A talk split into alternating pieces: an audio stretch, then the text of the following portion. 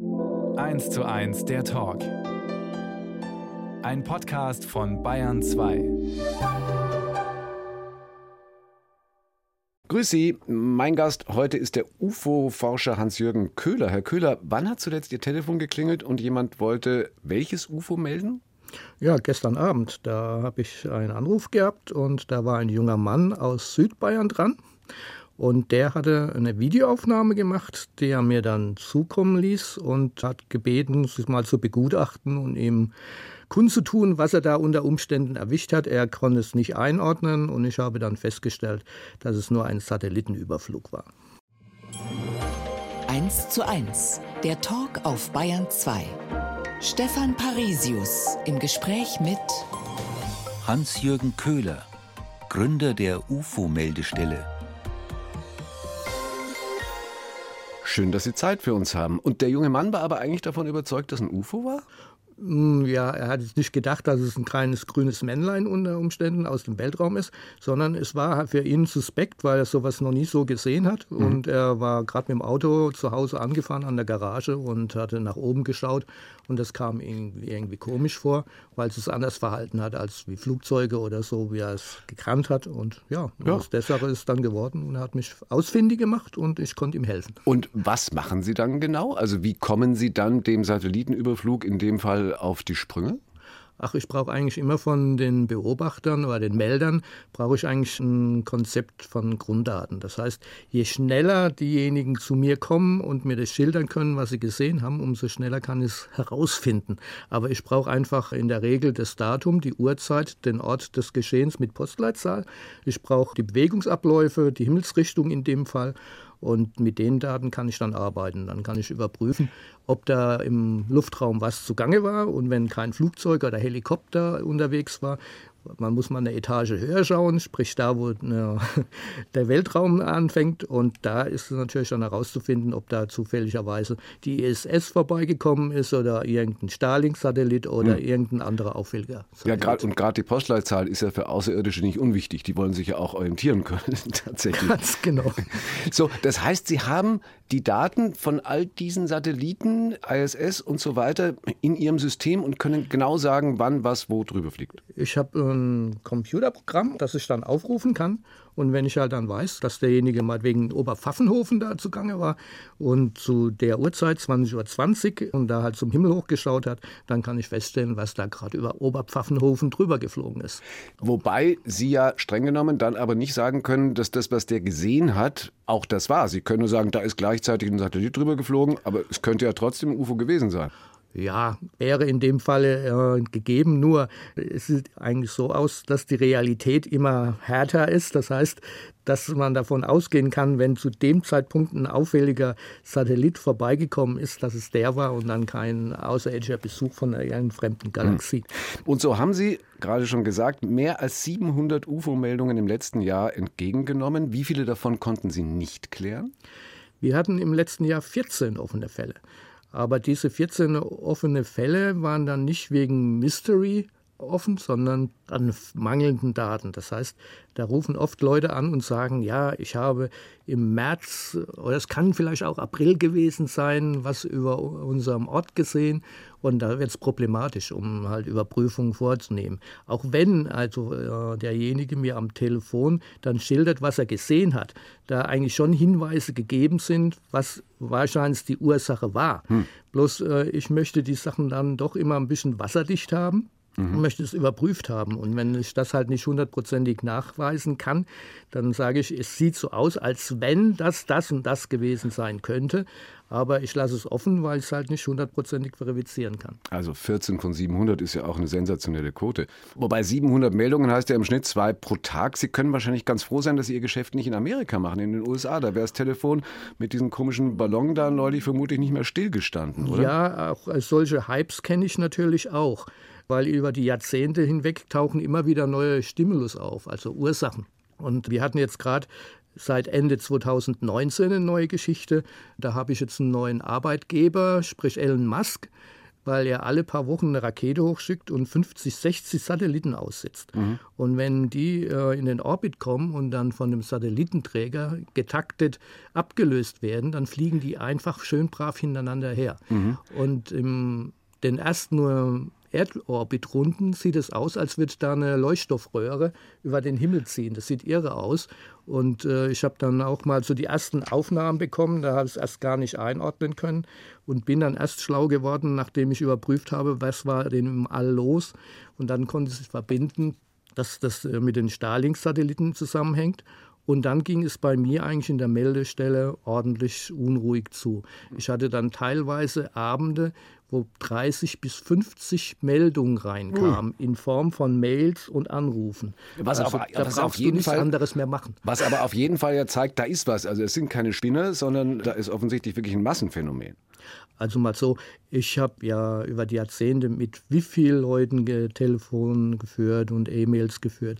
Das heißt, äh, ich habe eigentlich ganz selten Freaks dran, Gott mhm. sei Dank. Sonst hätte es wahrscheinlich auch schon aufgegeben.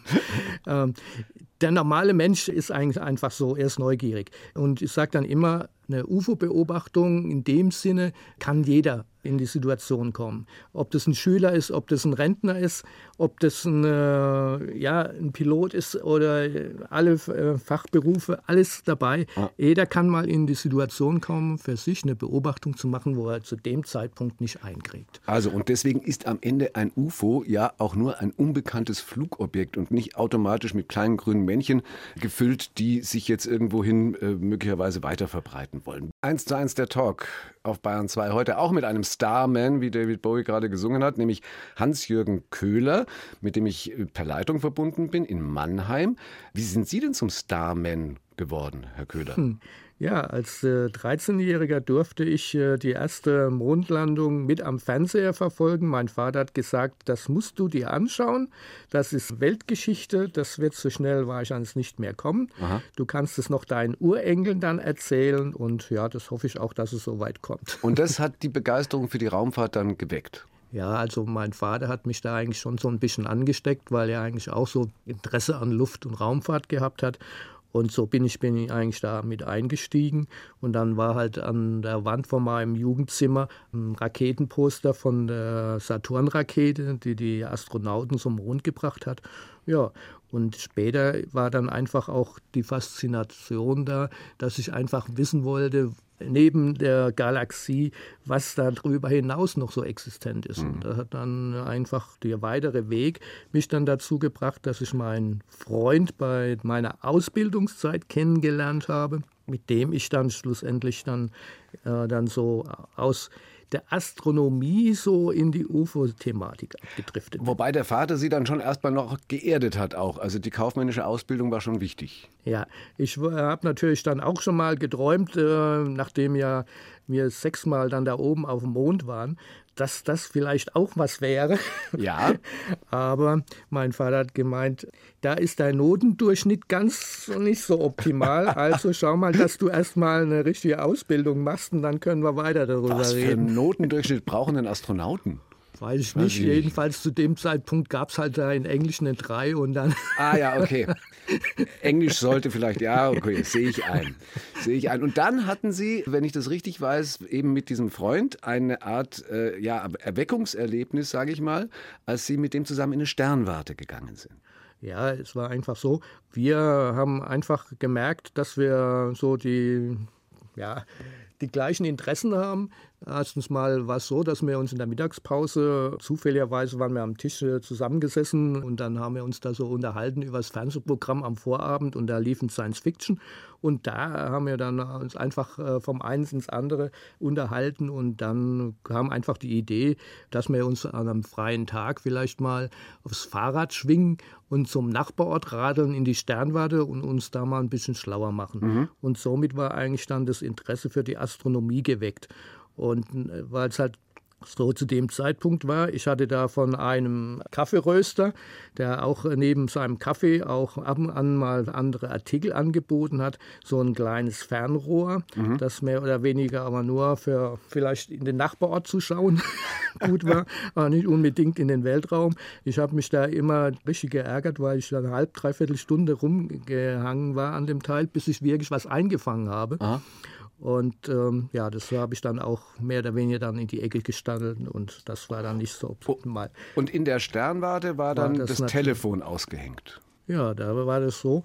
Ähm, wir haben dann halt mitbekommen, wenn wir halt auch abends dann rübergeradelt sind zum Nachbarort, klarer Himmel, so es lohnt sich rüberzufahren, durchs Teleskop zu schauen, das große, sind wir halt rübergeradelt und dann haben wir immer festgestellt, dass unser Sternwartenleiter den Telefonhörer neben das Telefon gelegt hat. Da gab es noch keine Handys, da war es noch mhm. das Telefon mit der Spiralkabel. Mhm. Und dann haben wir halt irgendwann mal gefragt, warum legst du eigentlich immer den Telefonhörer nebendran? Mhm. Und er hat gemeint, naja, wir können entweder Sternbeobachtung machen oder Telefondienst, weil dann Leute anrufen, wo dann irgendwas am Himmel sehen und man erklärt ihnen das, was sie sehen und dann wollen sie es nicht glauben und äh, da verliert man nur Zeit und die eigentliche Interesse, sprich die Beobachtung von Sternen oder Planeten, fällt dann weg. Und dann sind Sie ans Telefon gegangen? Dann haben wir in unserem jugendlichen Leichtsinn gesagt, naja, ähm, wir übernehmen das. Und dann hat er gesagt, kein Ding, Hörer aufgelegt und siehe da, 15 Minuten später hat auch das Telefon geklingelt. Dann war ein älterer Herr dran, der gemeint hat, er würde jetzt schon eine halbe Stunde am Osthimmel was blinken sehen in den schönsten Farben mhm. und äh, ob wir einen neuen Mond hätten und warum da keiner äh, was macht. Und er hätte jetzt schon als gedacht, ja. im Radio kommt eine Nachricht, aber nichts, keiner bringt was, nicht mal im Fernsehen kommt in den Nachrichten was. Und dann haben wir erst mal rausgefunden, wo er überhaupt wirklich rein äh, also hinschaut. Und dann haben wir halt festgestellt, dass es der Fixstern Sirius ist, wo da in den Farben in, durch die Atmosphäre halt da die Lichtbrechung gehabt hat. Mhm und halt fantastisch ausgesehen hat. Und das haben wir ihm dann erklärt. Und das und war sozusagen der Beginn Ihrer Tätigkeit, die Sie bis heute machen. Äh, genau. Letztlich mehr Dinge. Was, äh, Sie haben dann mit 20 dieses Zentrum gegründet, dieses CENAP. Was genau das, war das, was Sie wollten? Das, wollten Sie echte UFOs finden oder das, wollten Sie falsche entlarven? Das ging eigentlich mehr oder weniger so los.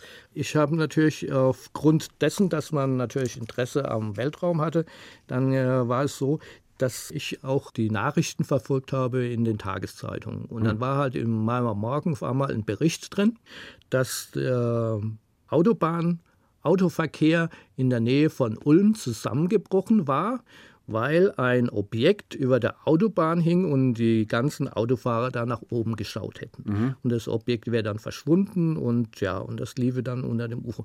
Und dann weiß ich noch, dass ich dann ich abends dann, nachdem mein Vater von der Arbeit zurückgekommen war, habe ich den dann darauf angesprochen und er gemeint, das sind alles Spinner, das sind alles Verrückte, es gibt keine UFOs. Und dann war natürlich der Rebell im jungen Mann in mir. Und dann gedacht, hm, vielleicht ja doch. Ja, also wollten Sie echte finden und nicht falsche entlarven. Ganz genau. Da war eigentlich, äh, sage ich mal, einfach die Neugier da. Mhm. Und dann gab es auch in der Yellow Press, da so in diversen äh, Illustrierten, gab es dann auch so die ersten Fotos, wo also jetzt im Nachhinein, wo ich jetzt drüber nur lächeln kann, aber du warst als junger Mann fasziniert. Da gab es eine Aufnahme von der Skyline von New York und eine schwarze, richtig schöne Untertasse flog da scheinbar äh, über die Skyline. War zwar auch ein Fake, aber gut, ja. damals wusste es nicht. Ja, und so ist es eigentlich dann das Interesse geweckt worden und mein Freund war dann auch fasziniert und dann wollten wir wissen, was da dahinter steckt. Ja, und wie oft sind Sie in all den Jahren an dem Punkt gestanden zu glauben, ja, das sind wirklich Außerirdische? Ich weiß noch, es war in der Silvesternacht von 73 und 74.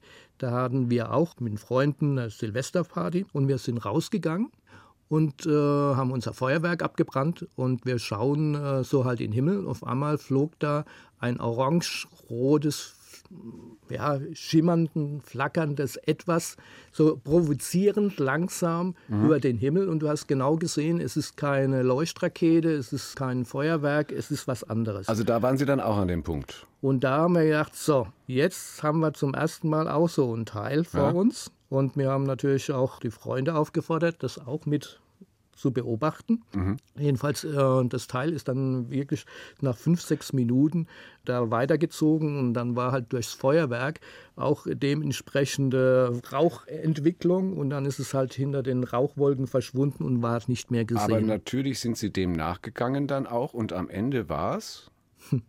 Ein Mini-Heißluftballon. Ah, da sind wir wieder bei den Ballons.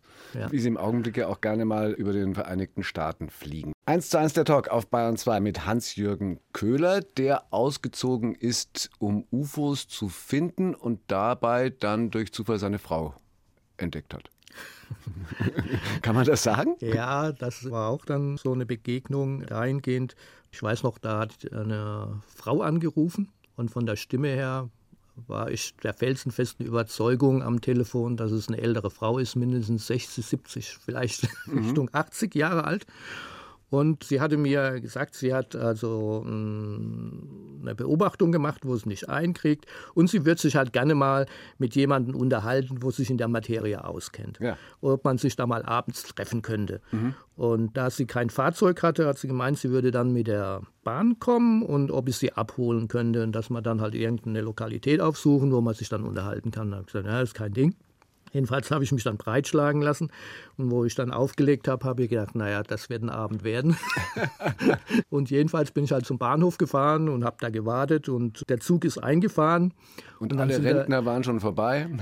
Sozusagen, ja. Und ich habe halt immer Ausschau nach einer älteren Frau gehalten und mhm. habe gedacht, irgendwann muss es mich muss es auch sehen. Und dann kam da auf einmal eine junge Frau mit blonden Haaren da so auf mich zu und da habe ich gedacht, so bei mir, vergiss es. das, ist, das ist jetzt nur ein Traum, Wunsch und er wird nicht sein. Und dann spricht sie mir einmal an und sagt, sind Sie Herr Köhler? Und ah. ich so, äh, ja. Also so haben die UFOs Sie ja. beide zusammengebracht. Inzwischen sind Sie nicht mehr verheiratet. Haben die UFOs Sie auch wieder auseinandergebracht? Vielleicht nee, das waren dann andere zwischenmenschliche Geschichten. Zwischenmenschlich. Gut. Sind es denn insgesamt mehr Frauen oder mehr Männer, die UFO-Sichtungen melden? Um, ich will sagen, so vielleicht im Verhältnis 60 zu 40. 60 Prozent Männer, 40 Prozent Frauen. Mhm. Wie unterscheiden sich die Meldungen? Männer sind, sage ich mal, ein bisschen ja, pragmatischer. Die sagen dir konkret, was sie gesehen haben. Mhm. Und bei den Frauen wird es immer so ein bisschen mehr ins Esoterische als manchmal gezogen. Wie, wie geht das? Wie soll ich das äh, verstehen? Ja, dass Sie äh, das, müssen Sie mir als Mann hinterfragen. Das müssen Sie mir als Mann jetzt erklären, weil wie gesagt, ich wäre wahrscheinlich auch pragmatisch und würde sagen, gelbe Scheibe äh, Richtung Westen. So, was sagt die Frau? Ja, da kommen natürlich dann Dinge vor, dass sie das irgendwie schon vorher gespürt hat, dass da heute Abend irgendwas passieren könnte und ja. Mhm. Gut. Äh, äh Gibt es denn auch regionale Unterschiede, wo am häufigsten geflogen, also oder gesehen wird? Das ist unterschiedlich. Das kommt eigentlich, äh, sage ich mal, immer auf die Wetterlage drauf an. Ich sage also immer gerne, UFOs kommen immer nur bei gutem Wetter. Aha. Also wenn es regnet oder so, kommen ganz selten Beobachtungen rein. Es ist in der Regel so, äh, manchmal... Ja, weil die über den Wolken fliegen, ist ja logisch. Ja, auch das. Und natürlich auch so, die Leute natürlich auch nicht draußen sind, wenn es regnet. wenn die Leute draußen im Garten sitzen können, und das ist dann ganz einfach so, wenn äh, die Wochenenden dann kommen, äh, perfektes Sommerwetter, die Leute sitzen da am Freitag, auf Samstagnacht schon draußen. Haben schon was getrunken? Ja, manchmal auch. Ja. Aber ich muss ehrlicherweise sagen, ähm, die Leute, wo dann mich auch in der Nacht anrufen, die kommen dann noch äh, relativ gut rüber. Sie können sich artikulieren. Aber, aber Sie gehen dann nachts auch richtig ans Telefon. Jetzt muss ja. man mal diese, dieses Zentrum vielleicht ein bisschen vorstellen. Äh, wie viele Menschen sind da, waren da früher, die da mit Ihnen zusammenarbeiten und das äh, versuchen aufzuklären? Also, wo wir 1976 dann nach äh, drei Jahren dann CENAP gegründet haben, also das Zentralerforschungsnetz außergewöhnliche Himmelsphänomene, da waren wir um die 15 Leute zusammen. Mhm. Und im Laufe der Jahre, wo halt wir immer mehr dahinter gestiegen sind, dass hinter dem UFO-Phänomen halt mehr IFOs sind, also identifizierte Flugobjekte, da sind dann so manche abgesprungen, mhm. weil natürlich man in die Sache äh, mit einem gewissen Enthusiasmus reinkommt und äh, dann denkt, okay, da kriege ich dann doch mal mit, ob da Außerirdische tagtäglich vorbeifliegen, Aha. was uns natürlich ja auch gewisse, sage ich mal, Sekten und in allen möglichen Wahnsinn die UFO-Thematik auch so verkaufen wollen.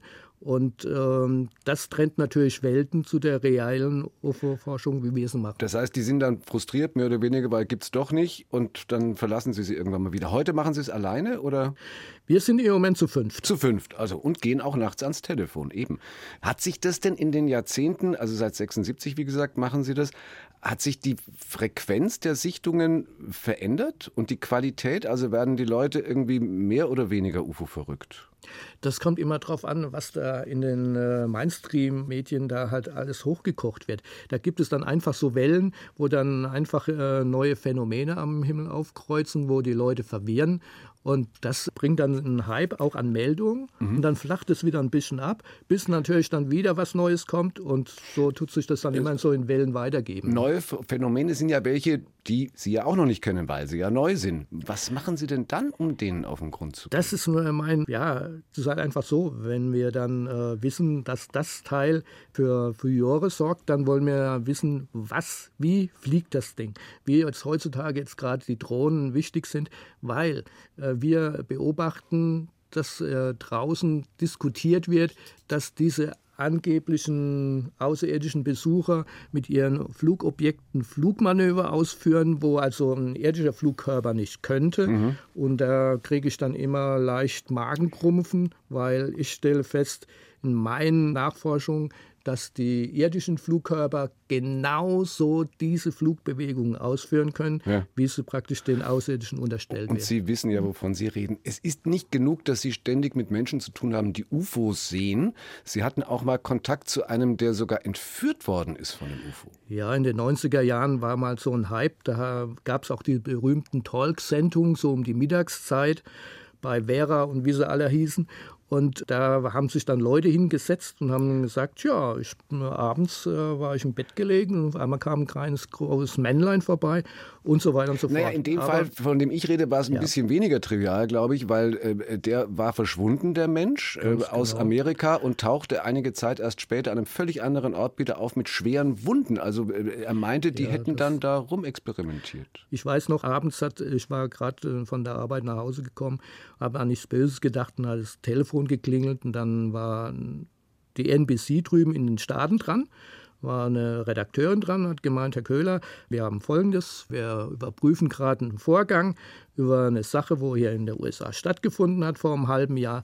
Da wurde einer entführt und den können wir hier nicht mehr ausfindig machen, weil er hat sich versetzen lassen ins Militärhospital in Offenburg. Mhm. Und ob ich äh, da jetzt mal schnell hinfahren könnte mhm. und den interviewen. Ja, und dann habe ich auch Kontakt aufgenommen und der Herr war dann auch bereit, hat aber gleich gesagt, also mit mir würde er reden, aber auf keinen Fall mit Leuten von der NBC. Mhm. Also NBC ist ein Fernsehsender äh, in Amerika, muss man dazu sagen. Ja. So, und der war also schwer verletzt worden und hat dann mit Ihnen geredet. Und was haben Sie darin rausgefunden? Ja, es war so, er hat am ganzen Körper Narben gehabt, wo ein Zentimeter Länge immer waren. Mhm. Also richtig, ähm, ja, geometrisch verteilt am Ober Oberkörper, auch am Geschlechtsteil und am Kopf war also praktisch am Haaransatz, mhm. wie beim wie beim Skalp nehmen, ja. ringsrum praktisch diese kleinen äh, Schnitte, ja. äh, Schnitte oder praktisch die kleinen Vernarbungen, die ja. waren dann einfach heller gegenüber der anderen Haut. Weil die Außerirdischen mikroinvasiv arbeiten. Sozusagen. Sehr wahrscheinlich. So, aber in Wahrheit? Ja, hat sich das dann herausgestellt, aufgrund dessen, dass er ja im medizinischen Bereich zugange war, dass das genau die äh, Länge des Skalpellsmesser waren, mhm. wo er es selbst praktisch zugefügt hatte. Und um, warum? Ja, um praktisch das als Beweis äh, mehr vorzubringen, dass er tatsächlich entführt worden war. Und das Und hat warum? Halt, äh, es war so, der junge Mann lebte in Utah. Mhm. Und da sind die Mormonen. Mhm. Und die haben eine gewisse strenge Religionsauslegung. Mhm. Und jedenfalls hatte er halt eine junge Frau kennengelernt und äh, man hatte da halt vor der Ehe äh, schon Geschlechtsverkehr und das war Sollte für die nicht Familie nicht so ganz äh, ja. nicht so optimal. Und dann hat die Familie gesagt, okay, wenn du das dann tust, mhm. dann heiratest du auch. Und das wollte er also möglichst nicht mehr haben. Und das hat dazu beigetragen, weil das Alien war natürlich Teufelszeug und somit konnte er auch da die Ehetrennung vollziehen. Und dazu braucht es bei Mormonen manchmal Außerirdische. Und so flog das dann alles auf. Aber geschieden war er dann am Ende wahrscheinlich trotzdem. Wir ziehen jetzt mal um aus Mannheim, so wie Sie das gemacht haben, nach Helgoland. Dahin sind Sie gezogen, nachdem Ihre Firma in Mannheim pleite gemacht hat, 2014. Wieso gerade Helgoland? Das hat sich schwer zufälligerweise ergeben, weil ich war natürlich auf der Suche nach neuem Arbeitgeber und dann war ich da vom PC tagelang gesessen und habe da nach Anzeigen geschaut und dann bin ich über eine Anzeige gestolpert wo praktisch jemand, äh, eine Firma oben auf Helgoland Leute gesucht hat. Mhm. Und dann habe ich gedacht, ach komm, äh, kannst du ja auch eine Bewerbung rausschicken. Da wirst du ja eh auch keine Antwort kriegen, aber du hast es gemacht. Und, und dann, jetzt und dann und dann, dann kam innerhalb von 24 Stunden hat das Telefon geklingelt und dann hat es geheißen, Herr Köhler, können Sie sich vorstellen, auf der Insel zu arbeiten? Und, und Sie haben gesagt, ich kann mir ganz sehr viel vorstellen, kann auch mir vorstellen, auf der Insel zu arbeiten. Und Sie haben als erstes gedacht, das ist ein UFO-Melder wahrscheinlich, der Sie verscheißern möchte. So, und dann aber jetzt vor einem Jahr wieder zurück. Fehlt einem das dann nicht? Ja, gut, ich weiß ja, wie der Weg hin ist. Okay. also, wo ich dann privat auch, äh, also mal so, wenn man mal äh, auf der Insel viele Jahre gearbeitet hat, dann äh, hat man die innerlich dann im Kopf auch. Und, man weiß die Vorzüge der Insel zu schätzen. Und tatsächlich ist es ja wohl auch wirklich so, dass gerade auf der Insel und in dünn besiedeltem Gebiet zum Beispiel das durchaus von Vorteil ist, wenn man in die Sterne schaut, was sie ja viel tun. Ganz genau. Auch wenn Kollegen gemeint haben, naja, da oben kannst du natürlich ohne Frage den Sternhimmel sehen, aber da oben steht ja ein Leuchtturm. Mhm. Und wenn der immer mit seinem Scheinwerfer dann in der, in der Abendstunden der da den, äh, den Wisch macht, dann wirst du ein Problem haben. Und ich habe dann festgestellt, nö, nicht mal. Und zwar bei richtig klaren Nächten hat es also in dem Sinne für Langzeitaufnahmen Aufnahmen nie Probleme gemacht. Ich habe da irre schöne Aufnahmen machen können, mhm. wo auch dann die äh, Milchstraße gut zu sehen ist was ich in Mannheim nie sehen konnte, aufgrund der Stadthelligkeit, äh, hat Riesenvorteile. Und ich hatte eine 360-Grad-Rundumblick. Das heißt, wenn irgendjemand angerufen hat, gesagt, er sieht was im Norden oder im Süden oder im Westen, dann muss ich kurz äh, rausschauen. Ah ja, und da blinkt was. Aber auch mit dem 360-Grad-Rundumblick keine UFOs gesehen am Ende. Keine jedenfalls, die sich als solche rausgestellt haben. Jetzt haben wir vorhin schon über diese Mini-Satelliten gesprochen, die im Augenblick ganz oft Gründe für UFO-Meldungen sind. Es gibt aber auch ganz andere Illusionen, wo auch Sie manchmal erst nur rätseln. Es können auch Tiere sein? Ja, da haben wir ein Video bekommen, wo von der Wildkamera gemacht worden ist, in der Nacht mhm. über eine Hofeinfahrt. Und dann sieht man scheinbar in den Hof einfliegend ein weißes, leuchtendes Objekt, okay. wo scheinbar auf die Kamera zufliegt. Und äh, sah wirklich surreal aus. Und das Problem war, auf der linken Seite war noch ein landwirtschaftliches Gebäude, wo ein Fenster drin war mhm. mit Glasscheibe. Und wo das scheinbar dieses Leuchtobjekt an dieser Scheibe vorbeigeflogen ist, gab es merkwürdigerweise keine Reflexion oder irgendwie was aufhellen, wo man äh, gedacht hat, so, das muss doch jetzt eigentlich passieren, mhm. weil es genau in der Höhe vom Fenster ist, aber war nicht und es ist dann praktisch noch stärker zur Kamera hergeflogen mhm. und dann auf einmal nach oben weg und aus dem Bildbereich raus. Und? Und wir haben uns das dann hunderte Mal angesehen und wir sind nicht dahinter gestiegen, haben das absolut nicht verstanden. Wir haben uns Tagesaufnahmen dann angeschaut, um die Verhältnisse besser einschätzen zu können. Mhm. Wir haben als gegrübelt, als gegrübelt und auf einmal kam es. Dann haben wir gedacht, Moment, das Teil ist nicht, kommt nicht vom Hof ganz vorne, das ist direkt an der Kamera. Und da hatte sich dann tatsächlich eine Spinne abgeseilt. Und da die im Nahbereich war von der Kamera, wurde die überstrahlt von dieser Infrarotaufnahme, weil das ist ja dann so eine Infrarotaufnahme.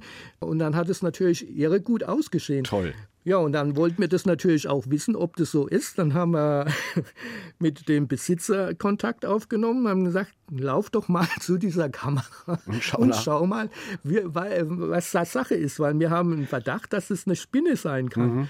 Ja, und dann ist er da hingelaufen und er hat sich dann auch gemeldet und hat gesagt, Sie werden lachen. Ich habe die Spinne gefunden. es ist tatsächlich so, es hat sich nebendran, also ein Spinnennetz, mhm. und da sitzt eine relativ mittelgroße Spinne. Und äh, die hat auch verschiedene Spinnfäden schon an der Kamera entlang auch gezogen. Die Spinne war also relativ schwierig zu ermitteln. Dagegen das, was jetzt gerade in Amerika passiert ist, möglicherweise ein bisschen leichter. Also diese, man spricht ja nun von einem Ballon und die anderen sind ja unbekannte Flugobjekte. Also jedenfalls wird da nichts drüber gesagt. Und Amerika ist ja sowieso so unfassbar ja alienhörig. Jeder, jeder Dritte angeblich glaubt in Amerika, dass UFOs von Außerirdischen gesteuert werden. Wie erklären sich das? Vor fünf Jahren war es nur jeder Fünfte, also deutlich weniger. Ja, liegt natürlich auch an der History der USA. Da gibt es die merkwürdigsten Vorfälle und die Amerikaner sind da, ja, sage ich mal, die springen da schnell auf, was äh, die UFO-Thematik angeht. Da sind wir Europäer da ein bisschen kritischer eingestellt. Wir lassen uns da so nicht so schnell was vormachen oder hinterfragen das mehr. Naja, es liegt aber auch ein bisschen dran, dass da ja wirklich so ein Gewese gemacht wird. Also da gibt es ja dann Parlamentsausschüsse, die sich damit beschäftigen, Geheimdokumente und Akten. Warum machen die dieses Gewese? Ja, aus dem einfachen Grunde, weil da inzwischen Kongressabgeordnete sind, wo auch an der UFO-Thematik Interesse haben. Das muss man als Background wissen. Und die haben das auch äh, mehr oder weniger angeleitet, diesen ganzen Hype.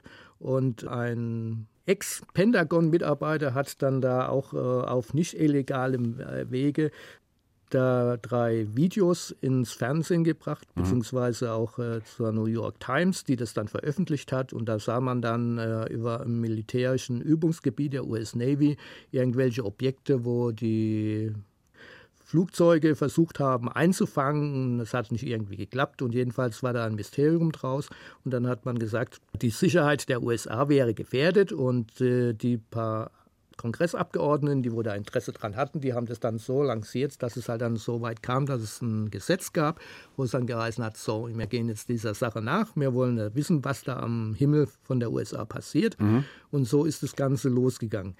Und dann hat man einfach festgestellt, dass halt ähm, irgendwie neben den Beobachtungen da halt die elektronische Erfassung her ein bisschen problematisch ist. Dass mhm. für manche Radare das gar nicht aufgenommen haben, andere schon.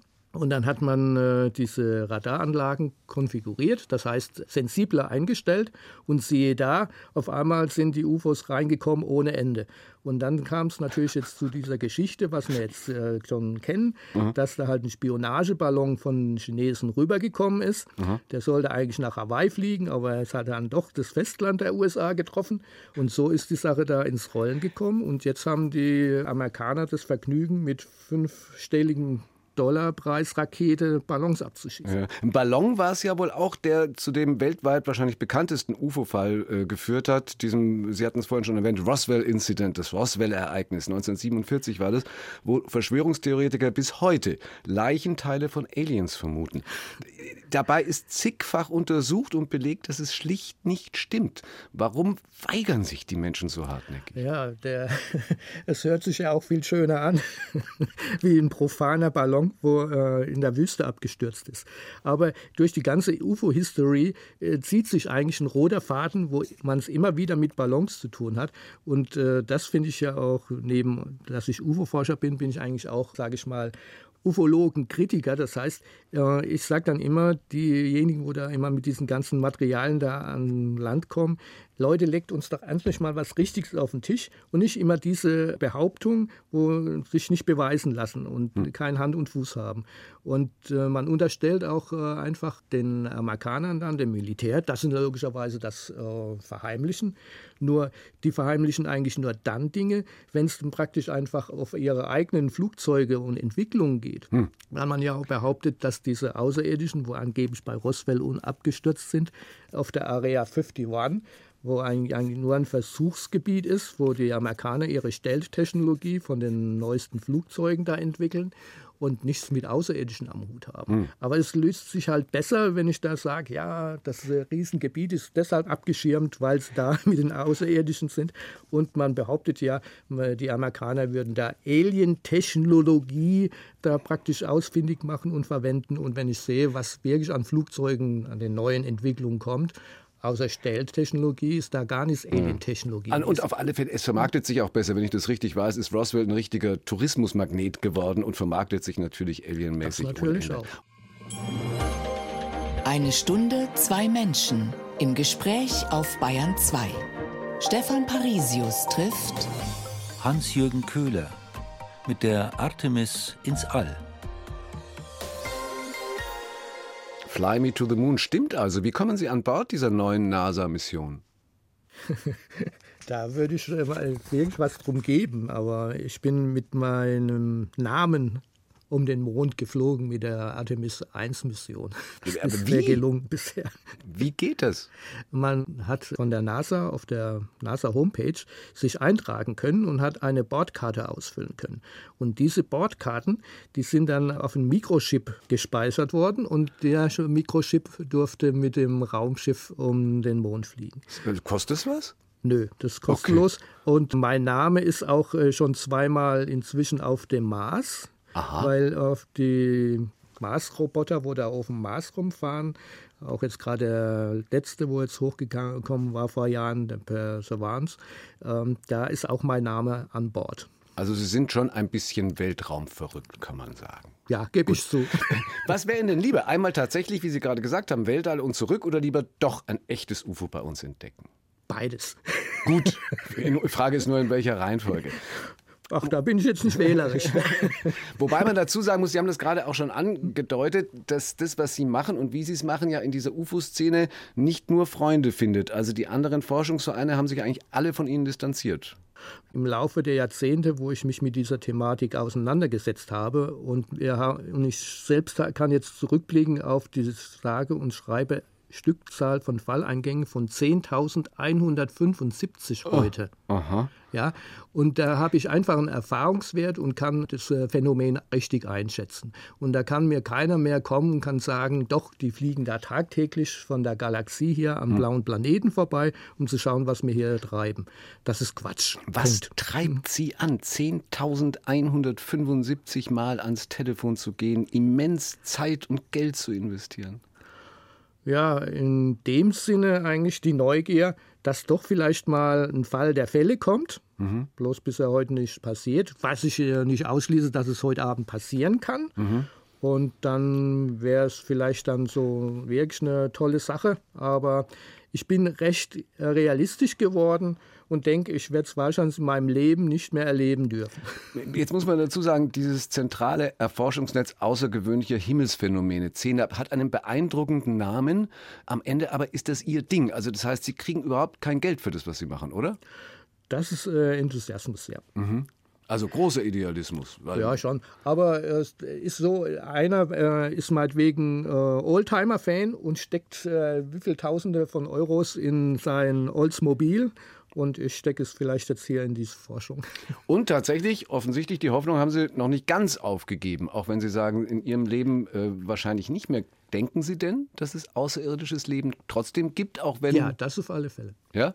Das heißt, wenn wir die Einzigsten wären hier in dem Weiten äh, vom Universum, dann wäre es ja absolut Platzverschwendung.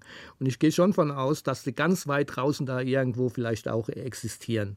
Und ich schaue mir auch gerne Science-Fiction-Serien wie Enterprise an. Und ich finde es ganz irre, so der, die Gedankengänge, dass man andere Wesen mit denen zusammenarbeitet etc. und äh, sich weiterentwickelt. Ganz toll.